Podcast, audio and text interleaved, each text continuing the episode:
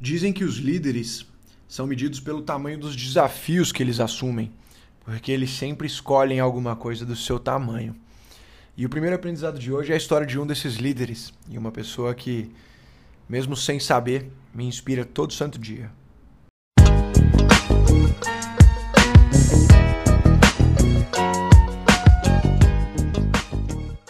Uai, bom demais ter você aqui de novo, ou quem sabe até pela primeira vez. Esse daqui é o Eu Te Digo, um podcast de toda sexta às seis da manhã, rápido e direto ao ponto, em que eu, o Digo, te digo os três principais aprendizados reais que eu tive nessa semana.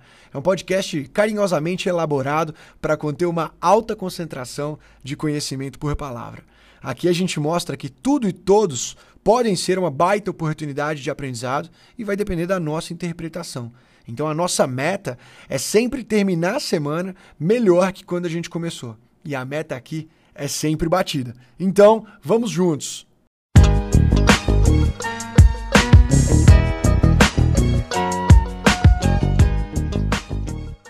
Esse primeiro aprendizado de hoje é de uma história que eu queria contar aqui, de um amigo próximo meu. É uma história verdadeira, que é inspiradora ao mesmo tempo em que ela é provocadora. E eu vou tentar ser breve, direto ao ponto, mas trazendo os detalhes importantes aqui dessa história. Esse parceiro, que eu considero como irmão, ele nasceu em um país chamado Guiné-Bissau, um país africano que tem um histórico de muita instabilidade geopolítica, um país muito pobre. E ele veio para o Brasil, se formou em biologia numa universidade pública, mas ele decidiu correr atrás de uma outra faculdade, de um sonho, um sonho de verdade que ele tinha, que é um sonho de ser médico. E ele já está prestando o vestibular de medicina há alguns anos. Se eu não me engano, salvo engano, ele não foi aprovado da primeira vez. E na segunda vez em que prestou, ele foi aprovado, mas houve um problema com a documentação dele e ele não conseguiu se matricular. Imagina a decepção. Mas ele continuou tentando e na terceira vez ele não passou também. Ele disse que talvez até numa conversa Talvez tenha abaixado a guarda, achando que ele estaria mais tranquilo por já ter passado na última. E agora, hoje, atualmente, ele está, se eu não me engano, na quarta vez prestando medicina. E eu tenho certeza que eu sou uma das pessoas que mais torce para que esse cara seja aprovado. Eu torço demais. Mas a parte inspiradora, entre inúmeras coisas, é que ele veio de uma família de uma origem muito pobre. Ele não foi alfabetizado em português. E ele tem uma humildade que é admirável, uma resiliência que eu, digo, nunca vi nem de perto em nenhuma outra pessoa. Esse cara é definitivamente uma das pessoas que mais me inspira. E a parte provocadora é que quando numa conversa eu perguntei para ele por que, que ele queria ser médico, a gente acabou entrando né, no assunto de que os médicos ganham um bom salário, que ele ia estar numa situação confortável assim que ele tivesse fazendo plantões e depois formado e por aí vai. E ele comentou que ele quer fazer medicina para trabalhar como um daqueles médicos sem fronteiras. É, ele falou que ele quer fazer trabalho voluntário para pessoas que estão em situações de risco, como a situação que ele viveu por um bom tempo da vida dele. Ele comentou que ele não estava lá para ganhar dinheiro ou para buscar uma vida mais confortável. É muito difícil ilustrar aqui em palavras o desafio que esse cara enfrenta. O desafio dele, que ele escolheu, é ser aprovado em uma das provas mais difíceis do Brasil, que é medicina em universidades federais, e ainda fazendo uma prova num idioma que não é o oficial no que ele foi inicialmente alfabetizado, e principalmente numa situação financeira com pouquíssimos recursos. Também é muito difícil colocar em palavras aqui o quanto que esse irmão de vida me inspira. Dizem por aí que um líder é medido pelo tamanho dos desafios que ele assume, porque ele sempre escolhe algo do seu tamanho. E esse com certeza é o primeiro aprendizado dessa semana.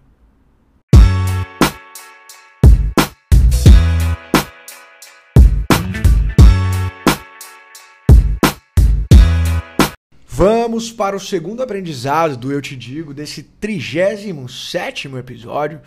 E é um aprendizado tão intenso quanto o primeiro. Vamos lá, você provavelmente já ouviu falar da história de Anne Frank. Ela foi uma criança judaica alemã. E sim, alemã, eu sei que talvez não se pronuncie dessa maneira o nome dela. Eu estudei alemão por um tempo, mas não precisa, a gente consegue entender aqui quem que é a Anne Frank. A-N-N-E-F-R-A-N-K.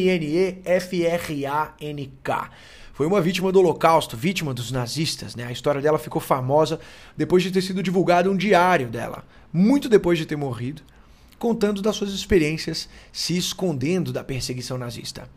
E ela faleceu com 15 anos de idade. E recentemente eu estava lendo um texto em um blog que, curiosamente, falou de uma história da Anne Frank que eu achei incrível. E tanto dentro da escola Zax, até para contextualizar vocês, né?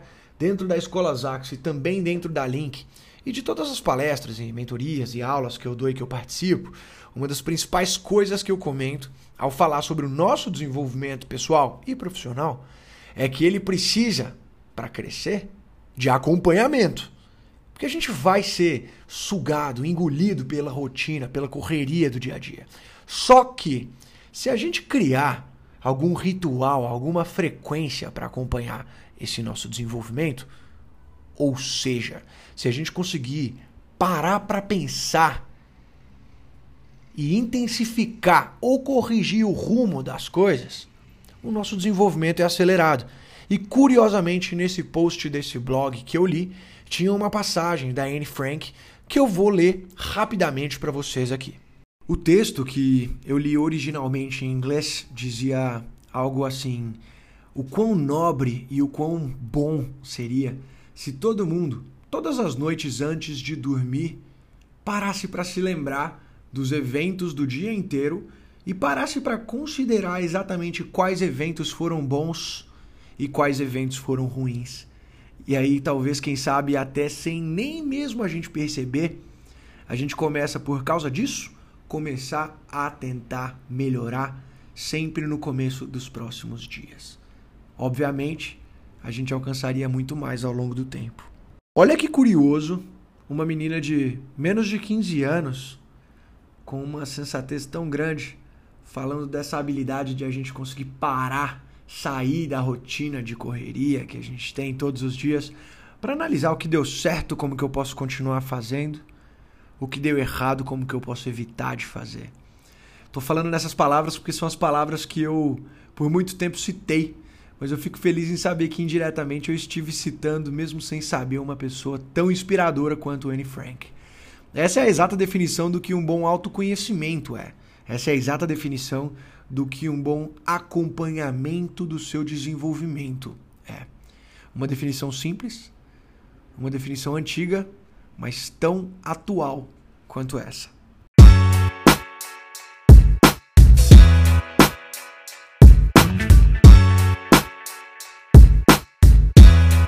Eita, esse episódio tá bom, tá provocador.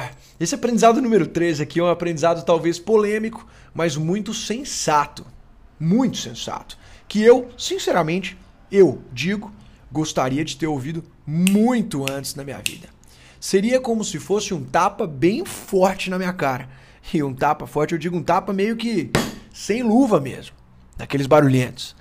Esse aprendizado fala sobre a liberdade de dar a sua opinião, que eu e você temos. E eu ouvi isso de um, um cara chamado Adam Grant. Ele é um psicólogo professor em Wharton, que inclusive é o professor mais jovem da história dessa baita universidade, um baita prodígio, inclusive. E o Dr. Grant diz que você tem direito a ter e a se manter a sua opinião se você guardar ela só para você. Porque se você decidir falar a sua opinião em voz alta, expressar a sua opinião para o mundo, para as pessoas à sua volta, você então tem a responsabilidade de estar aberto a mudar sua opinião se você for contestado com uma lógica melhor ou com dados melhores. O argumento do Dr. Grant é simples. Se você está disposto ou disposta a falar a sua opinião para o mundo, a expressar a sua opinião, seja para as pessoas à sua volta, você também deveria estar disposto ou disposta a mudar essa opinião se for necessário. Simples assim. E como você já sabe, a não ser que seja a sua primeira vez aqui, o que eu te digo aqui não é feito para impor uma verdade, mas muito mais para trazer questionamentos, e normalmente aqueles que pegam bem forte na gente. E esse foi disparado um dos principais aprendizados dessa minha semana. Assuma a responsabilidade pelo que você fala e se você for exposto ou exposta a, vamos colocar assim, verdades maiores, mude sua opinião. Aliás, quinta-feira para sexta-feira, um brinde àqueles que mudam a sua opinião quando apresentados a novos fatos.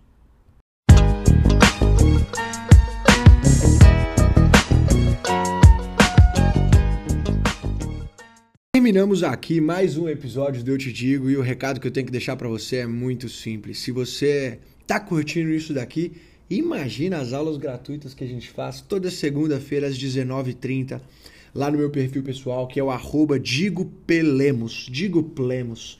Tenho certeza que você vai gostar. A gente fala bastante sobre evolução pessoal e profissional que andam de mãos dadas, mas de uma maneira prática, com conteúdo que tem muita profundidade e numa linguagem simples, fácil de entender e digo mais, gostosa de aprender, de estudar. Espero você lá toda segunda-feira, sexta-feira, aqui também no Eu Te Digo. E vamos junto, conta bastante com a gente. Vai ser um prazer receber uma mensagem sua lá no Instagram para a gente trocar ideia e falar de como que a gente pode cada vez mais se tornar, nos tornarmos pessoas melhores. Vamos juntos, vamos para cima e vamos com força.